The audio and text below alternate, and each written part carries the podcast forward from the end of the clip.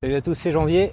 Aujourd'hui, bah, je suis à la Croix des Gardes et je vais te parler d'une nouvelle expérience que j'ai tentée hier, c'est d'aller au travail en vélo électrique. Donc ce qu'on appelle vélo taf. Donc tu vois le vélo électrique, il est juste derrière moi. Hop, il est ici. Ok, j'ai pris ce petit vélo. Donc j'ai pas encore acheté le vélo, hein. c'est mon collègue Patrice qui me l'a prêté pour que je me fasse la main un peu avec. L'expérience elle est, elle est assez sympa parce qu'en fait t'es aidé dans ta poussée avec la vélo électrique quand tu es en montée. Donc là, tu vois, je suis en haut, la Croix des Gardes, ça doit être le point le plus culminant de Cannes. Tu vois, derrière moi, on doit voir la mer. Hop, on voit la mer derrière. Et ça, franchement, j'ai dû le faire en 10 minutes sans souffrir. Le principe, c'est que tu as un moteur à l'arrière de ton vélo, donc euh, au niveau en fait euh, de la roue arrière. Et à chaque fois que tu vas donner un coup de pédale, en fonction du niveau que tu vas mettre, niveau 1, 2, 3, 4, 5, eh bien, la batterie va t'aider pour donner un petit coup au niveau du moteur électrique et pour accélérer.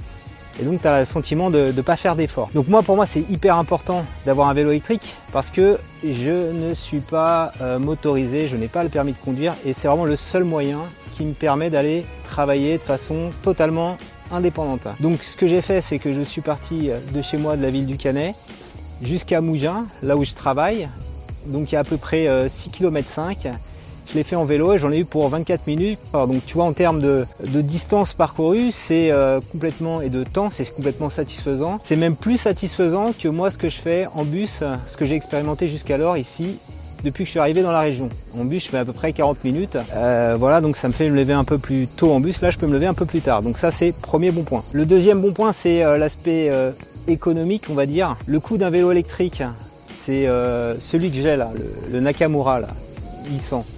Il coûte 1200 euh, euros. Donc 1200 euh, euros, ça peut être quelque chose d'assez conséquent à payer, mais en fait, il y a plein de mécanismes d'aide. Donc il y a certains employeurs, comme le mien, Orange, qui va financer à hauteur de 200 euros maximum le coût d'achat du, du, vélo.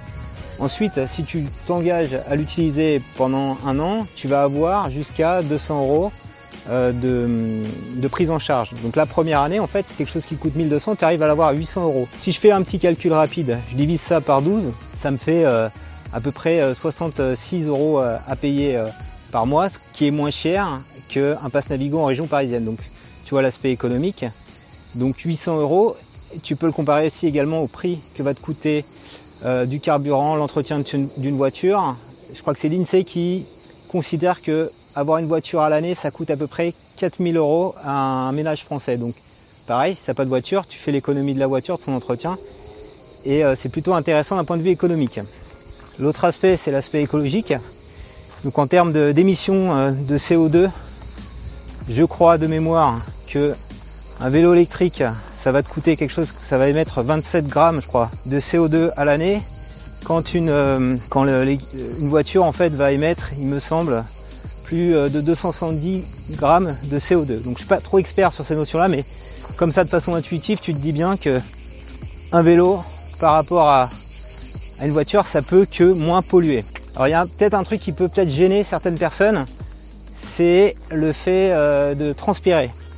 De transpirer quand tu vas au travail, quand tu fais du vélo. Et c'est justement là où rentre en scène le vélo électrique, c'est qu'il va te permettre de faire moins d'efforts quand tu passes en côte, etc. Donc tu vas pédaler, mais tu vas pas te fatiguer.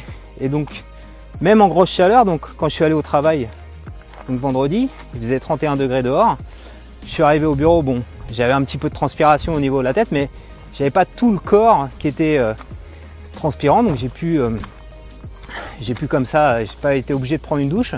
Mais quand même la, la reco que je te fais euh, quand tu fais des, quand des périodes de haute chaleur comme ça, ce que j'avais fait moi ce matin-là, j'avais pris quand même un t-shirt absorbe la transpiration, plutôt un t-shirt de sport.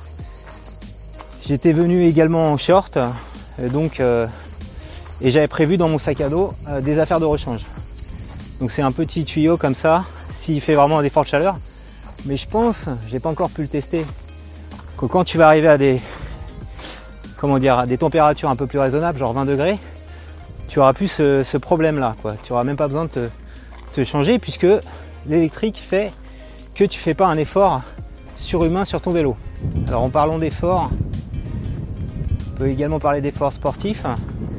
Donc si tu fais comme ça tous les jours un peu de vélo, euh, même électrique, on peut considérer que tu vas perdre 300 calories. par jour. Donc 300 calories, je crois que c'est à peu près 2000 calories dont, dont, le corps a besoin en termes de besoins énergétiques quotidiens. C'est quand même pas neutre. Donc là aussi, tu reviens à un truc un peu plus normal où tu es amené à conserver une activité physique, sportive, qui n'est pas trop douloureuse pour euh, quelque part te maintenir en forme et puis également maintenir euh, un bon poids. Quoi. Alors est-ce que toi, tu comptes aller cette année comme moi au travail en vélo, faire du vélo taf, vélo électrique ou vélo classique? Est-ce que déjà tu fais ça? Je veux tout savoir, dis-moi ça dans les commentaires. Si cette vidéo t'a plu, je compte sur toi pour mettre un petit pouce levé et abonne-toi à ma chaîne YouTube pour recevoir chaque semaine un nouveau tuto, un nouveau test, une nouvelle vidéo.